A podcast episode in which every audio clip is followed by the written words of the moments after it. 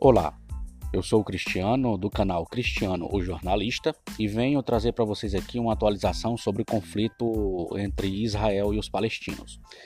Pois bem, Israel, apesar de ter contra-atacado, é, abatido foguetes e mísseis palestinos, uh, Israel está atendendo o pedido da ONU de evitar uma, uma, uma, uma, guerra em larga escala, né? um conflito em larga escala. Porém, o primeiro-ministro israelense Benjamin Netanyahu disse que não vai conseguir segurar por muito tempo, porque não vai deixar os seus cidadãos morrerem nas mãos dos palestinos. O que é bem óbvio, né? É bem lógico esse raciocínio do Benjamin Netanyahu.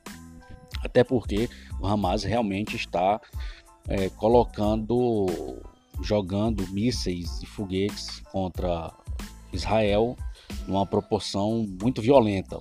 E, e Benjamin Netanyahu disse agora há pouco que vai revidar com muita força, né, de forma veemente, de forma bem ferrenha mesmo, se continuarem os ataques ali. Então esperamos que os dois chefes de estados consigam se entenderem para minimizar e sanar completamente esse conflito ali no Oriente Médio.